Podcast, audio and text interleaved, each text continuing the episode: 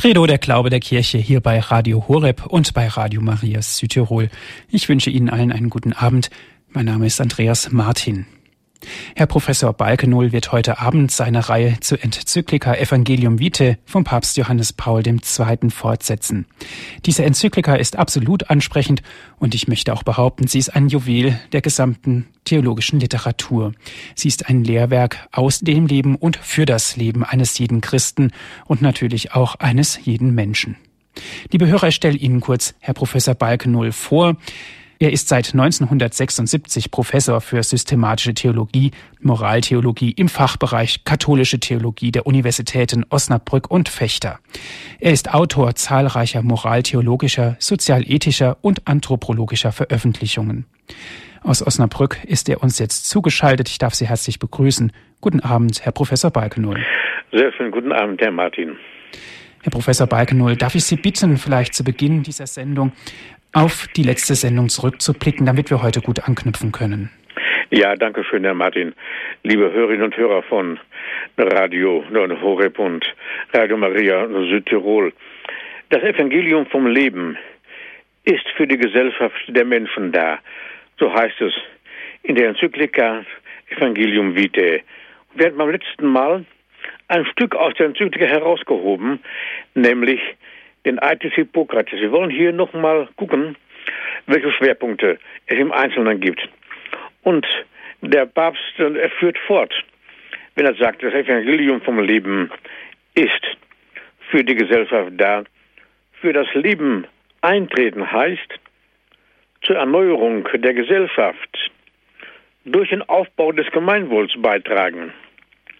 Denn ohne Anerkennung und Schutz des Rechtes auf Leben, auf dem alle anderen unveräußerlichen Rechte des Menschen beruhen und sich entwickeln, lässt sich das Gemeinwohl unmöglich aufbauen.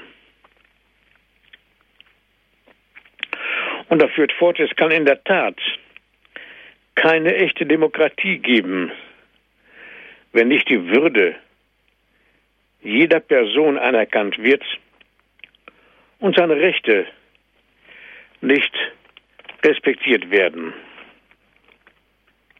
Er betont im Besonderen, von besonderer Art, und das ist im Artikel im, im Absatz 89, von besonderer Art ist, die den im Gesundheitswesen tätigen anvertraute Verantwortung der Ärzte Apotheker, Krankenschwestern und Krankenpfleger, der Seelsorger, Ordensleute, Verwalter und der freiwilligen Helfer. Ihr Beruf macht sie zu Hütern und Dienern des menschlichen Lebens. In dem heutigen kulturellen und sozialen Umfeld, in dem die Wissenschaft und die ärztliche Kunst Gefahr laufen, die ihnen eigene ethische Dimension zu verlieren, können sie bisweilen stark versucht sein, zu Urhebern der Manipulation des Lebens oder gar zu Todes Vollstreckern zu werden.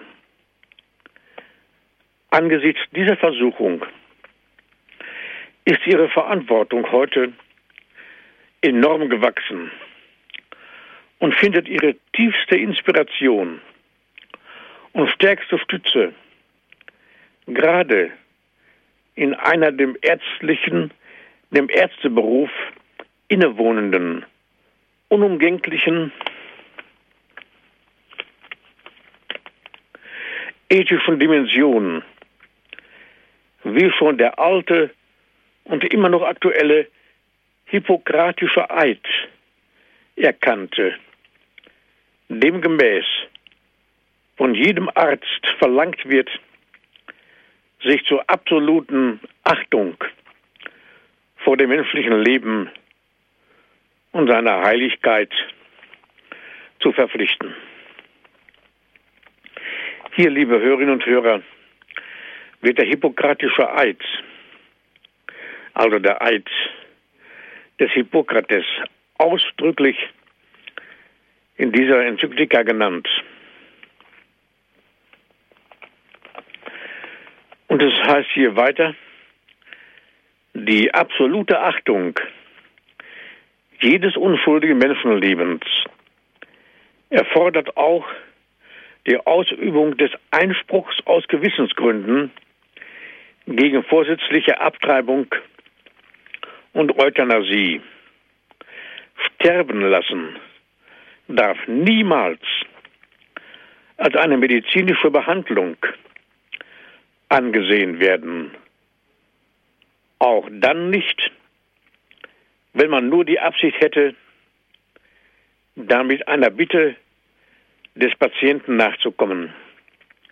Es ist vielmehr die Verneinung des ärztlichen Berufes, der sich als leidenschaftliches und hartnäckiges Ja zum Leben qualifiziert.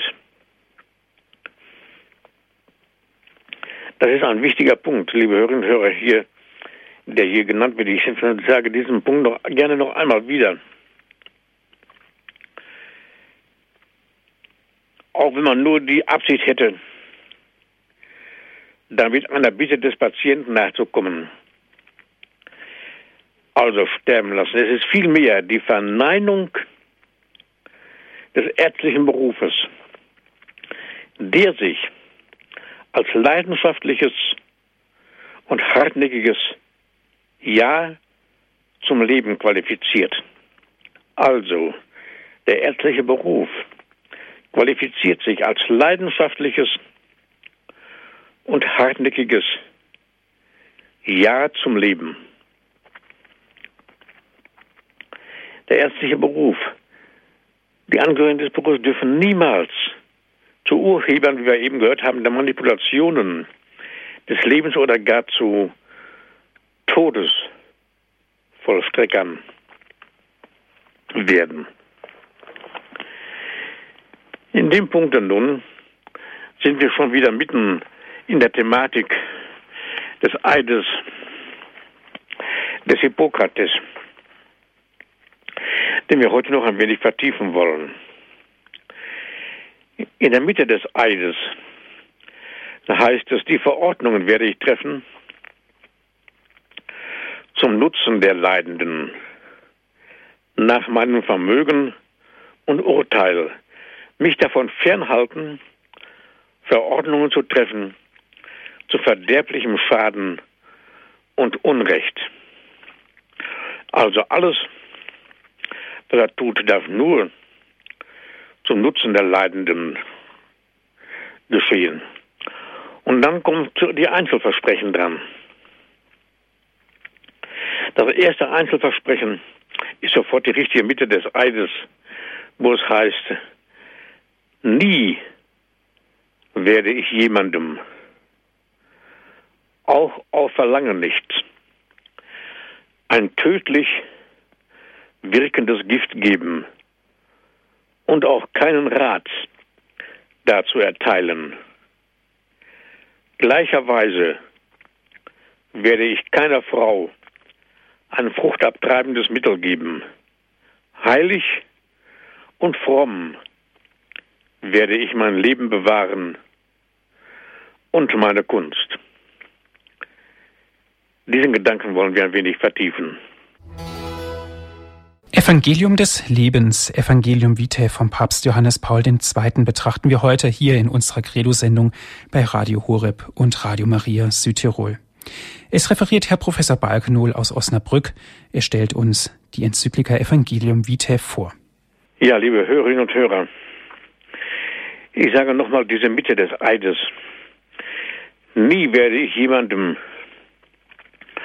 auch auf Verlangen nicht, ein tödlich wirkendes Gift geben und auch keinen Rat dazu erteilen. Gleicherweise werde ich keiner Frau ein fruchtabtreibendes Mittel geben. Heilig und fromm werde ich mein Leben bewahren und meine Kunst.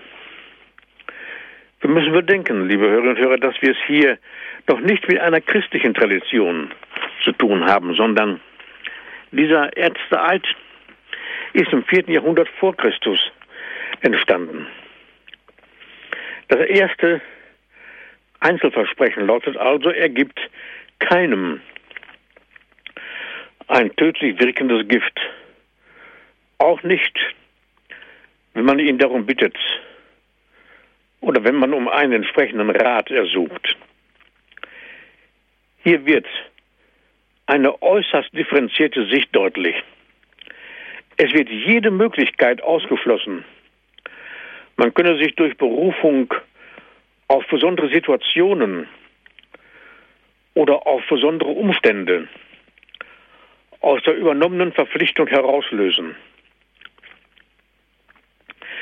Der Schwörende lehnt die Beihilfe zum Selbstmord, die assistierte Selbsttötung, würden wir heute sagen, ebenso ab wie die Tötung selbst. Er darf nicht nur kein Mittäter bei einem Selbstmord sein, sondern es wird ihm ebenfalls verboten, das Thema Freitod überhaupt anzusprechen. Das bedeutet aber auch, dass es zu seiner Zeit Ärzte gab, die den Freitod durch Gift herbeiführten oder erleichterten. Man muss also bedenken, dass es in der Antike durchaus üblich war, den Tod, insbesondere bei unerträglich gewordenen Schmerzen, herbeizuführen oder auch ärztliche Hilfe hierfür in Anspruch zu nehmen. Es gehörte sicherlich zur realen Lebenssituation der von Schmerzen, Verzweiflung und Selbstmordgedanken geplagten Leidenden den Arzt, der ja damals seine Pharmaka selbst herstellte und insofern sein eigener Apotheker war, um tödlich wirkende Giftmittel zu bitten. Im Eid selbst wird ein damals weit verbreitetes Leiden genannt, nämlich die chronischen Schmerzen bei Blasensteinen, aber auch Kopfschmerzen und Magenleiden bildeten unter anderem in der Antike Anlässe, zu Giftmitteln zu greifen, um einen schmerzlosen Tod herbeizuführen, herbeiführen zu können. Diesbezügliche Mittel waren unter anderem Wasserschierling und Eisenhut. Man denkt auch an den Tod des Sokrates, der nach der Auskunft von Platon den Schädlingsbecher hat trinken müssen. Was den Freitod aber anbetrifft, so hat es durchaus tolerante, ja liberale Auffassung gegeben. Und zwar quer durch philosophische Schulen und Richtungen bei Platonikern, Aristotelikern, Stoikern und Epikureern. Manche, so etwa spätere Stoiker, haben den Freitod sogar gelobt. Umso deutlicher und rückhaltloser tritt die Haltung des Arztes im Eid hervor. Hier ist nichts von der Lachsheit zu spüren, die typisch für Nichtärzte war, also für Pharmakopolen, für Zauberer und Giftmischer, die ihre tödlichen Mittel verausgabten. Überdeutlich und unmissverständlich hingegen wird im Eid dem jungen Arzt eingeschärft, niemals und niemandem ein tödlich wirkendes Pharmakon zu geben. Diese strikte Haltung ist aber nur verständlich, weil die Praxis, wie erwähnt, selbst bei Ärzten auch andere Seiten kannte, nämlich den Bitten der geplagten Leidenden nachzugeben und tödlich wirkende Mittel zu verabreichen. Fragt man nach den Gründen für die kompromisslose Haltung im Eid, die ja keineswegs die allgemeine Ethik der Zeit widerspiegelte, dann findet man die Antwort im Eid selbst, nämlich in dem Versprechen, einzig und allein zum Nutzen der Leidenden zu wirken und jegliche Schädigung und jegliches Unrecht von ihnen abzuwehren. Mord und Beihilfe zum Selbstmord können aber nie und nimmer Maßnahmen sein, die zum Nutzen der Leidenden gereichen, sondern sind stets Handlungen, die Schädigung beinhalten und bewirken. Vergehen dieser Art bedeuten im antiken Griechentum zudem Impietät, das eigentliche Vergehen gegen die Götter selbst, nämlich gegen die von den Göttern erhaltene und beschützte Welt und Sippenordnung. Jeder von Menschen herbeigeführte Tod oder auch eine wie auch immer geartete Mittäterschaft ist zudem Hybris. Denn der Mensch, der selbstherrlich über Leben und Tod von Mitmenschen entscheidet, maßt sich die Rechte der Götter an. Ein weiterer Grund für die hohe ärztliche Ethik finden wir wiederum im Eid selbst. Das feierliche Versprechen, auf das wir noch eingehen werden, heilig und fromm werde ich mein Leben bewahren und meine Kunst. Diese Betonung im Eid passt aber in keiner Weise zum Leben eines Arztes, der als Täter oder Komplize bei kriminellen Handlungen herauf auftritt.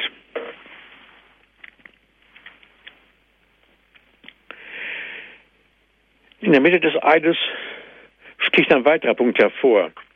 Es heißt weiterhin, gleicherweise werde ich keiner Frau ein fruchtabtreibendes Mittel geben. Gleicherweise bedeutet auch hier niemandem, auch auf eine Bitte nicht und keinen Rat dazu erteilen. Das heißt gleicherweise und durch die Wiederholung keiner Frau wird die Unbedingtheit der Aussage nochmals unterstrichen. Der Schwörende lässt auch hier keine besondere Ausnahmesituation, keine Indikation zu. Das verbietet die ärztliche Heilkunst. Der Arzt darf als berufener, wahrer und Verteidiger des Lebens niemals zum Täter oder Mittäter bei Mord, Selbstmord oder Abtreibung werden. Er würde also gleich aufhören, Arzt zu sein. Töten oder zum Tode zu verhelfen, also Beihilfe zu begehen, kann nämlich niemals Therapie sein. Diese Stelle erinnert besonders deutlich an die eben gehörte Stelle aus dem Eid, aus der Enzyklik Evangelium Vitae. Im Eid hier wird als ganz bestimmtes Abtreibungsmittel das Wort Zäpfchen genannt. Das bedeutet nun aber nicht, dass deshalb andere Abortivmittel erlaubt seien. Es ist schon durch die Beziehung zu dem vorausgegangenen Versprechen gesichert, dass der Schwörende die Abtreibung generell ablehnt. Der Grund ist in der Zielsetzung der ärztlichen Heilkunst zu sehen.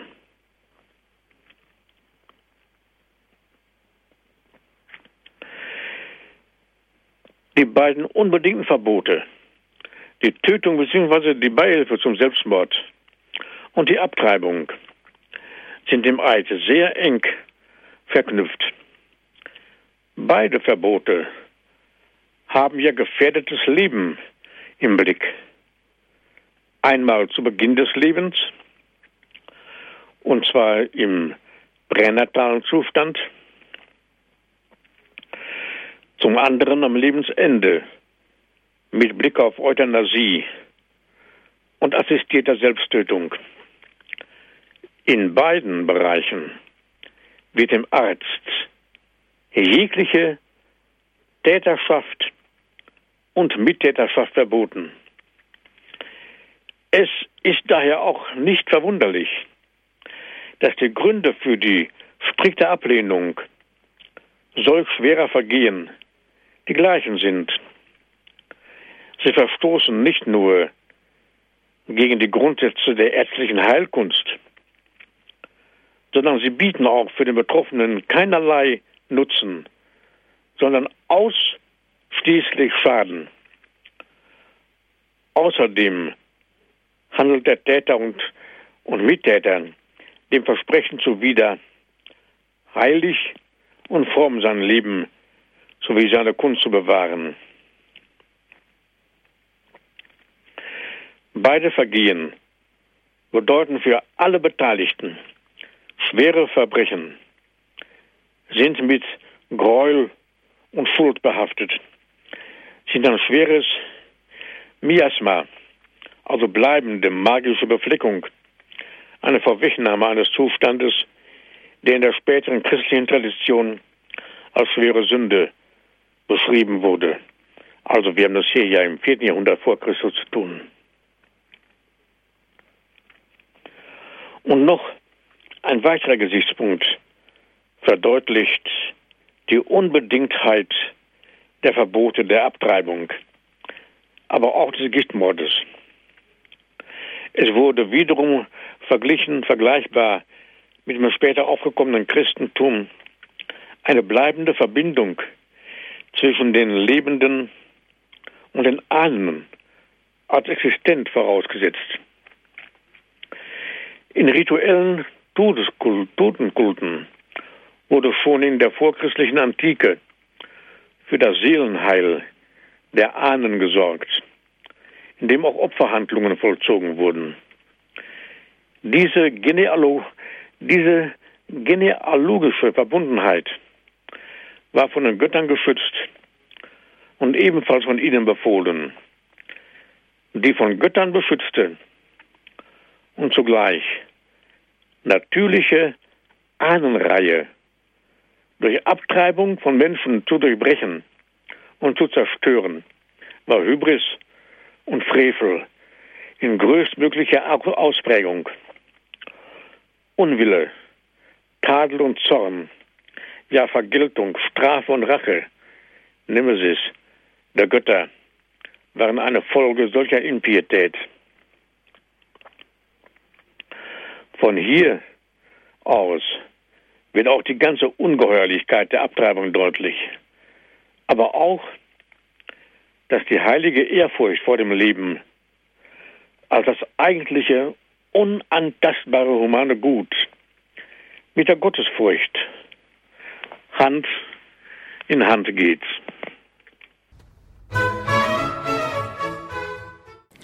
Sie haben eingeschaltet in der Credo-Sendung bei Radio Horeb und bei Radio Maria Südtirol. Wir hören Herrn Professor Dr. Manfred Balkenohl von der Universität Osnabrück. Er legt uns die Enzyklika Evangelium Vitae vom Papst Johannes Paul II. aus. Weiter heißt es im Eid, liebe Hörerinnen und Hörer, in welche Häuser immer ich eintrete, eintreten werde ich zum Nutzen der Kranken, frei von jedem willkürlichen Unrecht und jeder Schädigung und den Werken der Lust an den Leibern von Frauen und Männern, Freien und Sklaven.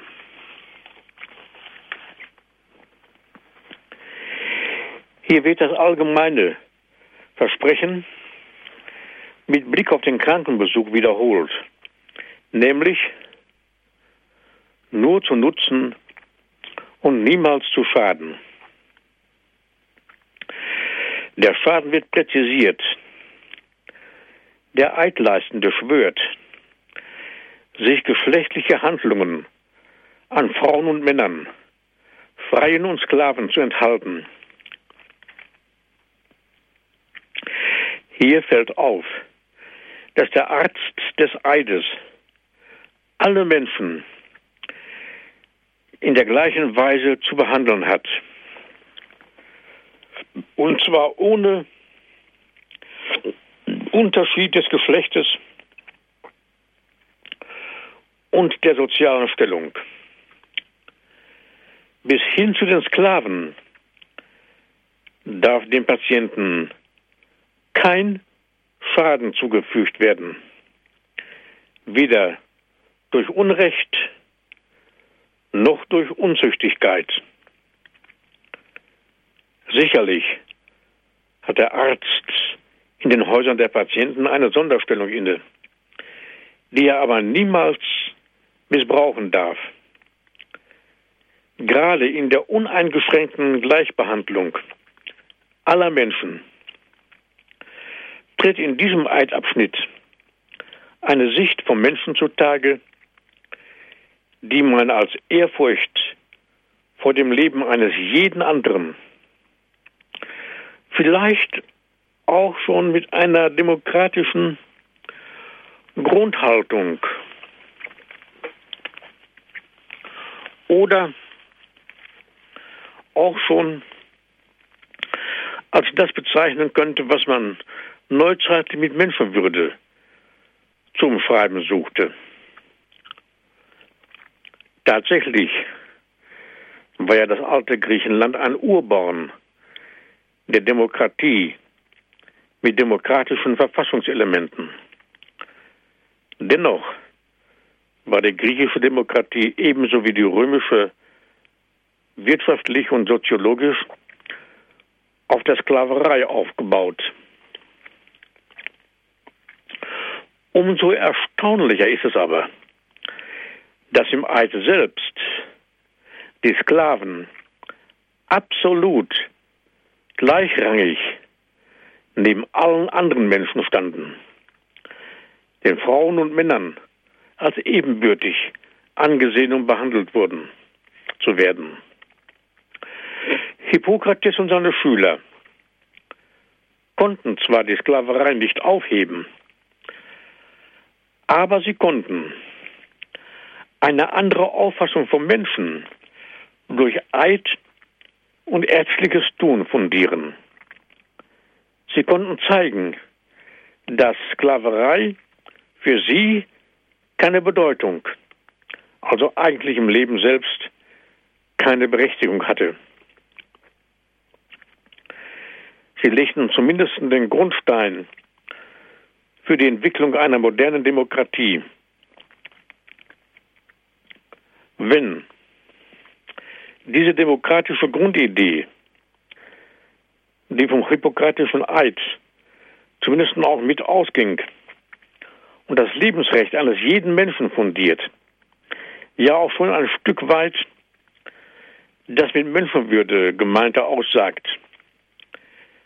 Wenn diese Grundhaltung aufgegeben wird, dann kommt es zur Herrschaft des Menschen über den Menschen bis hin zu seiner Vernichtung. Die Heraufkunft der hippokratischen Medizin im Zusammenhang mit der im Folgenden sich weiterentwickelnden demokratischen Grundidee hängt wesentlich zusammen. Sie basiert auf dem Grundsatz der Achtung eines jeden gegenüber jedem und, schließt jede Art von Mord, Selbstmord oder entsprechender Beihilfe aus. wenn wir achtsam die Perspektive der uneingeschränkten Ebenbürtigkeit und Gleichbehandlung aller Menschen in diesem Eidabschnitt betrachten, dann fällt uns auf, dass eine ähnliche Sicht im Neuen Testament aufleuchtet.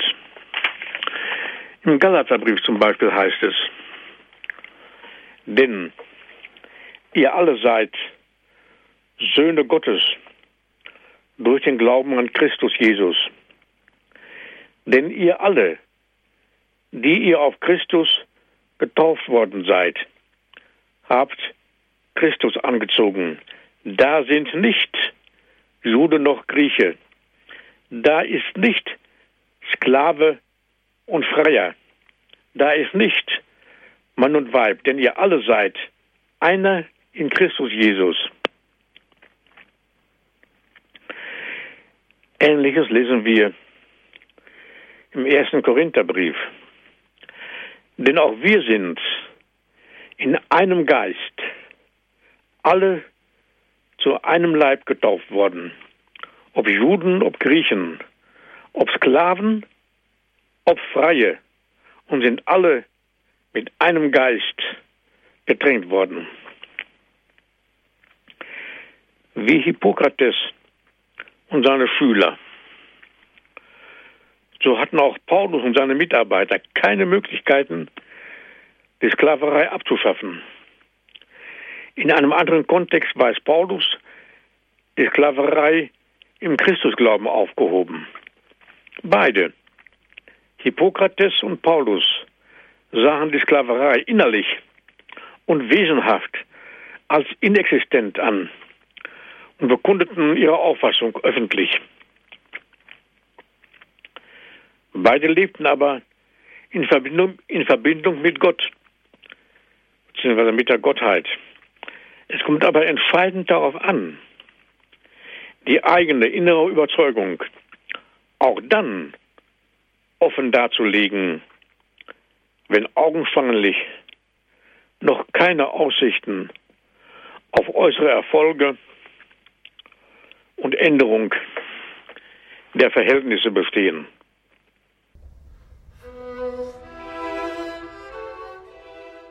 Ja, es heißt weiter im Eid. Was immer ich sehe und höre, bei der Behandlung oder außerhalb der Behandlung im Leben der Menschen, so werde ich von dem, was niemals nach außen ausgeplaudert werden soll, schweigen, indem ich alles derartige als solches betrachte, das nicht ausgesprochen werden darf. Wir haben das hier, liebe Hörerinnen und Hörer, also mit der Verschwiegenheit zu tun. Die Schweigepflicht des Arztes beinhaltet zwei Aspekte. Einmal Verschwiegenheit zu üben, die sich auf Krankheiten der Patienten erstreckt, also bei der Behandlung, dann aber auch zu schweigen über die Dinge, die ihm außerhalb der Behandlung zu Augen oder zu Ohren kommen. Über alles, was er im Leben der Menschen beobachtet hat, nämlich zu schweigen, soweit man es nicht ausschwätzen darf. Beobachten bedeutet sehen und hören. Er hat also Verschwiegenheit zu üben bezüglich der ärztlichen Tätigkeit und außerhalb der ärztlichen Praxis gegenüber allem, was er nicht, was er sieht und hört, dem eventuell etwas Kompromittierendes anhaften könnte. Das wäre vorsätzliches Unrecht. Man muss bedenken, was für eine Situation entstehen würde, wenn der Arzt etwas ausplaudern würde, was mit der Behandlung eines Patienten zwar nichts zu tun hat, aber dennoch einen Schatten auf die betreffende Person werfen würde. Man würde doch geneigt sein anzunehmen, dass diese Mitteilung mit der beruflichen Tätigkeit des Arztes zu tun hätte. Was dann auf dem Spiel stünde, wäre der Verlust der unerlässlichen Vertrauensbasis, ohne welche eine wahre ärztliche Tätigkeit nicht mehr möglich wäre.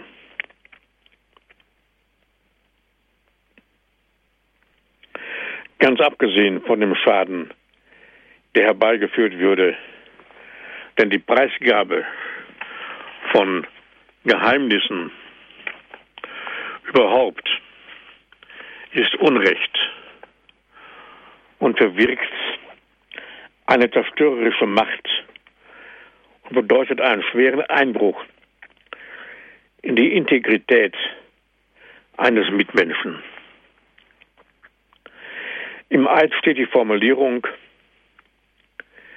Katabion Anthropon, das Leben der Menschen allgemein, ist gemeint, nicht nur der Kranken. Auch dieser Eidabschnitt hat epochale Bedeutung. Denn medizingeschichtlich tritt hier die ärztliche Schweigepflicht zum ersten Mal deutlich in Erscheinung. Wir haben das hier mit einem Meilenstein der gesamten Medizingeschichte zu tun. Erwähnt werden muss noch der Tatbestand, dass es zur damaligen Zeit keine Instanz gab, welche die Schweigepflicht hätte verordnen können, sondern allein die Verantwortung vor dem Gott, der Gottheit oder später der persönliche Gott selbst war der Beweggrund für die ärztliche Überzeugung und für das ärztliche Tun. Hier die Verehrung und etwas später schon im Christentum die Anbetung Gottes verwandelt sich nämlich in den Dienst an die Menschheit und am Menschen. Wenn irgendwo, so liegt hier bereits ein Zeugnis der Reife der Kultur.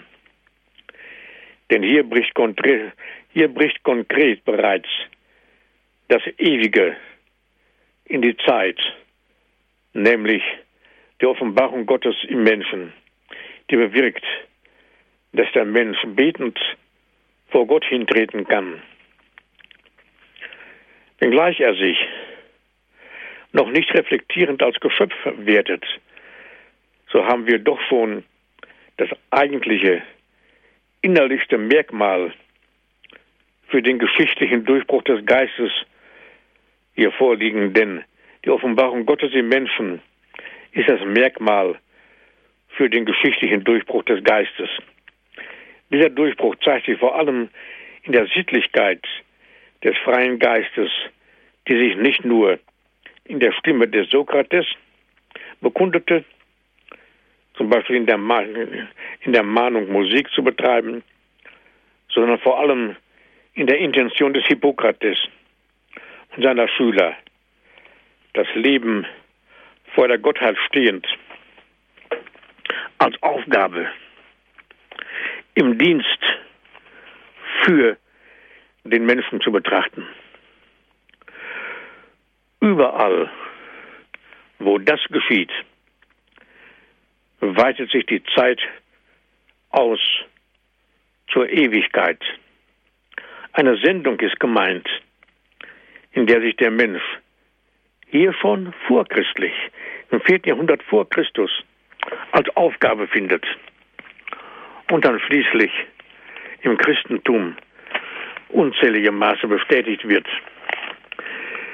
In der Enzyklika Evangelium Vitae haben wir hier stehen, in jedem Kind, das geboren wird Und in jedem Menschen, der lebt oder der stirbt, erkennen wir das Abbild der Herrlichkeit Gottes. Diese Herrlichkeit feiern wir in jedem Menschen, der Zeichen des lebendigen Gottes, Ikone Jesu Christi sind. Und das heißt weiter, wir sind aufgerufen, Staunen und Dankbarkeit über das als Geschenk empfangene Leben zum Ausdruck zu bringen und das Evangelium vom Leben nicht nur im persönlichen und gemeinschaftlichen Gebet, sondern vor allem als wirksames Zeichen für den Menschen zu leben.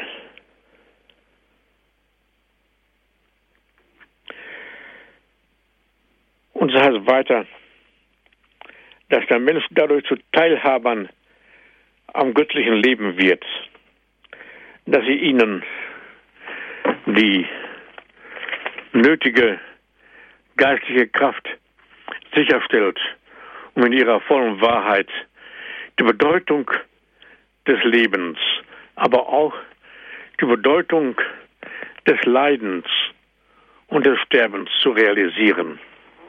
Das ist nun ein christlicher Gedanke hier der Enzyklika Evangelium Vitae dargelegt. Ein Gesichtspunkt, den wir später noch aufgreifen und verfolgen werden. Für heute, liebe Hörerinnen und Hörer, bedanke ich mich sehr für Ihre Aufmerksamkeit und für Ihre Geduld. Dankeschön. Sie haben eingeschaltet hier bei Radio Horeb und bei Radio Maria Südtirol in der Credo-Sendung. Wir hören Herr Professor Balkenohl aus der Universität Osnabrück. Er legt uns die Enzyklika Evangelium Vitae aus. Ein besonderes Kapitel haben wir heute besprochen, der Eid des Hippokratests. Herr Professor Balkenohl, mir tut sich eine Frage auf, und zwar, der Eid ist ja schon im vierten Jahrhundert vor Christus geschrieben worden. Ja. Und das, was in diesem Eid geschrieben worden ist, ist doch sehr geprägt ich möchte es jetzt in der heutigen Zeit ausdrücken, von einem sehr christlichen und spirituellen Gedanke ja. und Gefüge. Wie kommt das? Ja, ich, ich sehe auch hier die Parallele zu christlichem Gedankengut und zur christlichen Praxis sehr deutlich.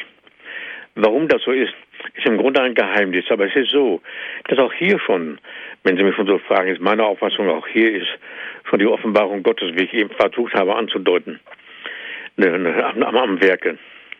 Die Offenbarung Gottes ist ja nicht nur im Christentum da, sondern auch außerhalb und vor dem Christentum schon. Denken wir an das Alte Testament, wo wir ja auch schon die Offenbarung Gottes vorliegen haben.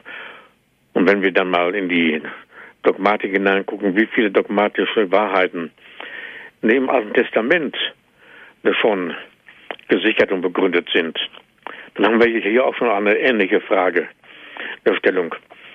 Und wir haben hier schon vor dem Christentum die, das Wirken Gottes im Menschen. Und dann gibt es ja auch noch die Wirkungsgeschichte. Es geht dann weiter. Der alte Hippokrates und deren Kategorien führen dann ja auch direkt ins Christentum hinein. Wenn zum Beispiel im Mittelalter dieser Eid wiederentdeckt worden ist, und dann christianisiert worden ist. Man hat ja erst gemeint, das sei ein christlicher Eid gewesen. Und hat das viel später gemerkt, das ist ja schon lange schon vor Christentum, schon vor dem Christentum. Wenn es zum Beispiel im Mittelalter heißt, dass Ehe keine falschen erfundenen Lehren verbreiten darf, von Armen, auch wenn es ihm angeboten werden sollte, keine Bezahlung annehmen darf, seine Patienten zum Sakrament der Beichte anzuhalten, den Schwangeren kein Abortivum, keineswegs ein Abortivum zu reichen und keine Menschen ein giftiges Mittel zu geben. Wir sehen hier auch, dass bereits der Eid äh, christianisiert worden ist. Und er hat eine Wirkungsgeschichte gehabt. Bis in unsere Zeit. Eine, ein Stück der Wirkungsgeschichte möchte ich, wenn es die Zeit noch erlaubt, vielleicht mal kurz sagen dürfen. Es hat bei Christoph Wilhelm Hufeland, das ist nun der Beginn des 19. Jahrhunderts ja schon, eine Notiz gegeben, wo also die Kategorien des Eides ganz deutlich zum Vorschein kommen. Wenn ein Kranker von unheilbaren Übeln gepeinigt wird, wenn er sich selbst den Tod wünscht, wenn Schwangerschaft Krankheit und Lebensgefahr erzeugt, wie leicht kann das selbst in der Seele des Besseren der Gedanke auftauchen, sollte es nicht erlaubt, ja sogar Pflicht sein, jenen Elenden etwas früher von seiner Bürde zu befreien oder das Leben der Frucht dem Wohle der Mutter aufzuopfern. Und Hufeland fährt fort und gibt eine Antwort auf diese Frage, indem er sagt, so viel Scheinbares ein solches Raisonnement für sich hat, so sehr es selbst durch die Stimme des Herzens unterstützt werden kann, so ist es doch falsch. Und eine darauf gegründete Handlungsweise würde im höchsten Grade Unrecht und strafbar sein. Sie hebt geradezu das Wesen des Arztes auf. Er soll und darf nichts anderes tun, als Leben erhalten. Ob es ein Glück oder ein Unglück sei, ob es Wert habe oder nicht, das geht ihn nichts an. Und maßt er sich einmal an, diese Rücksicht in sein Geschäft mit aufzunehmen, so sind die Folgen unabsehbar und der Arzt wird der gefährlichste Mensch im Staate.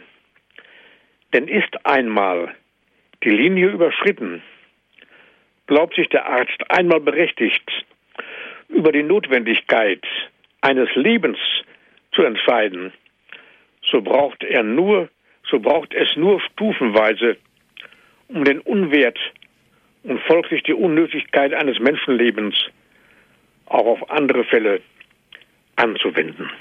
Wir sehen hier also, dass hier die Kategorien des Eides des Hippokrates in dieser Notiz von Wilhelm Hufeland auftauchen. Ja, das ist natürlich sehr getroffen. Mir fällt da ein Wort aus der Bibel ein, aus dem Kolosserbrief. Darin steht, alles, was ihr tut mit Worten oder mit Werken, das tut im Namen Jesu und danket Gott dem Vater durch ihn. Ja.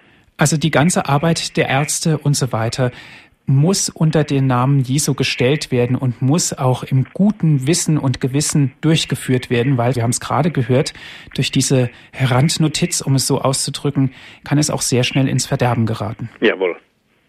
Genau. Ja, Herr Professor Balkenohl, vielen Dank für Ihre Auslegung. Danke, dass Sie sich heute Abend wieder die Zeit genommen haben. Wir sind am Ende der Sendung. Danke auch an Sie, liebe Hörerinnen und Hörer, dass Sie mit dabei waren.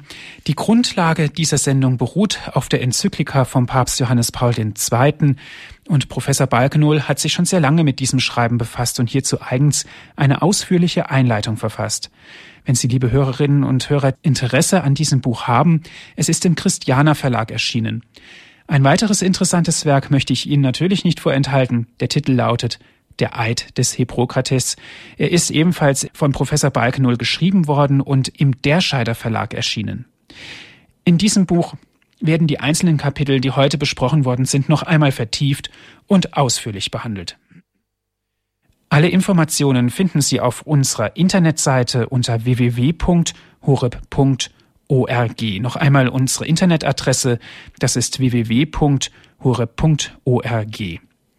Liebe Hörer, wenn Sie die Sendung noch einmal hören möchten, sie wurde für Sie aufgezeichnet, bestellen Sie sich einen CD-Mitschnitt, rufen Sie an unseren CD-Dienst unter folgender Telefonnummer 08323 9675120.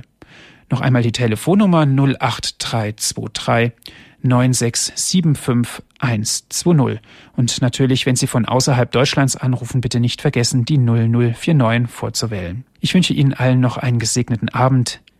Ihr Andreas Martin.